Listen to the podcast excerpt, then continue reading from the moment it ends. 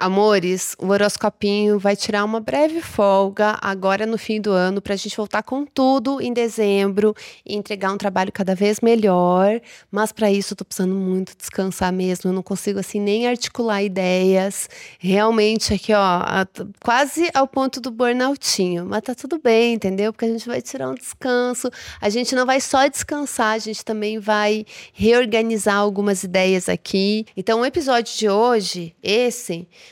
vai valer tanto para essa semana como da semana que vem, porque a gente vai analisar os trânsitos dessa semana e da próxima. Inclusive, eu estou aqui com umas cartinhas para a gente tirar brilhinhos com o meu tarô, fazer um tarozinho da lua cheia, porque na semana que vem, já na segunda, a gente tem lua cheia em Gêmeos. Então, no episódio de hoje, eu vou falar sobre a temporada de Sagitário e a lua cheia em Gêmeos, que são as principais coisas que acontecem aí nessas próximas duas semanas. Inclusive, final de semana que vem, nos dias 25 e 26 de novembro, a gente vai ter uma oficina de tarô online pelo Zoom para aprender a tirar conselhos com tarô. Todas as infos estão na descrição desse episódio. É isso, esses são os recados que eu tenho para essa semana e agora vamos aos brilhinhos para vocês. Horoscopinho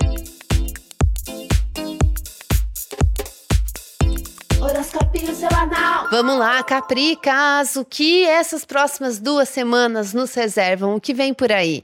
A gente está encerrando a temporada de Escorpião, uma temporada que mexeu muito com o sentimento de vida social, amizades, pertencimento, assuntos de interesse geral. E também a temporada de Escorpião pode ter trazido essa sensação de conclusão, de fechamento de certas coisas ou de resultado resultado, consequências e, e essa observação muito realista né? E, e, tal trabalho valeu a pena? Tal coisa que eu me esforcei valeu a pena? É, a energia que eu estou colocando aqui nessa relação vale a pena? Escorpião coloca essas coisas na balança. Então, o tópico amizades é um tópico importante e também tópico de planos para o futuro, com quem você se vê no futuro, o, o que, que inspira, o que, que motiva. Isso também é, é, é tem muito a ver com essa temporada de Escorpião.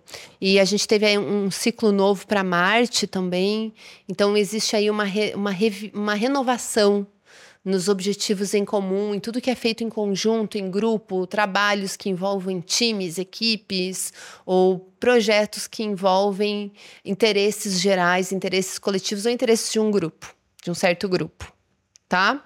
Agora a gente entra na temporada de Sagitário, quarta-feira. E a temporada de Sagitário para Capricórnio, ela não é tão impulsiva, tão espontânea quanto ela é do ponto de vista de outros signos. Porque para Capricórnio tá encerrando, tá fechando um ciclo solar.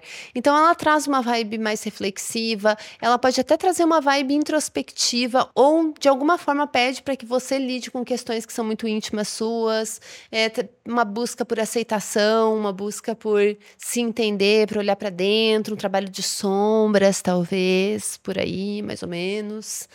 E, e bem esse ano, ela traz muito Júpiter para a conversa. E Júpiter está transitando em touro, na casa do coração, dos amores, das paixões, da, dos divertimentos.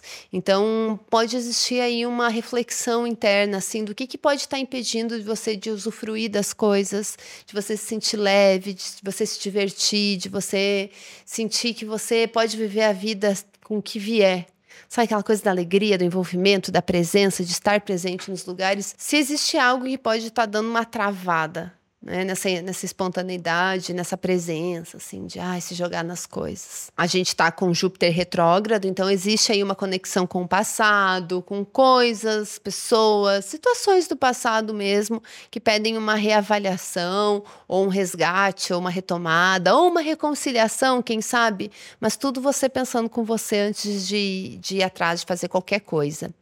Daí a gente tem mais movimentações, porque na semana que vem Segunda-feira, dia 27, a gente tem uma lua cheia em Gêmeos, que ativa muito uma casa de trabalho, de rotina, de saúde, de lidar com as coisas. Ai, tem certas coisas tem que fazer o que tem que fazer. Então se livra logo. Talvez até para concluir certos processos, principalmente aquela parte chata do trabalho, conclui, faz logo, se vira, é, se agiliza aí para resolver isso logo, já despachar isso logo. Tá? Tem uma movimentação também nesse sentido. E eu tô aqui com as minhas cartinhas para a gente tirar um brilhinho para essa lua cheia.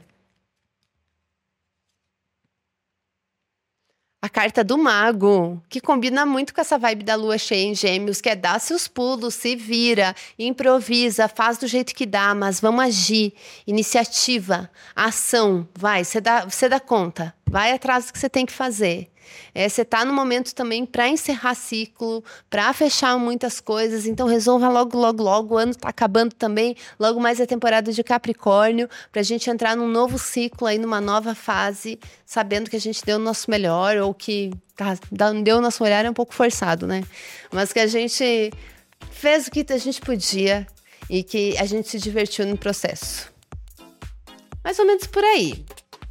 A gente volta em dezembro com episódios especiais para falar da virada do ano de 2024 e também para falar da temporada de Capricórnio que logo mais já tá aí. Tá bom, gente? É isso. Fui. Beijo.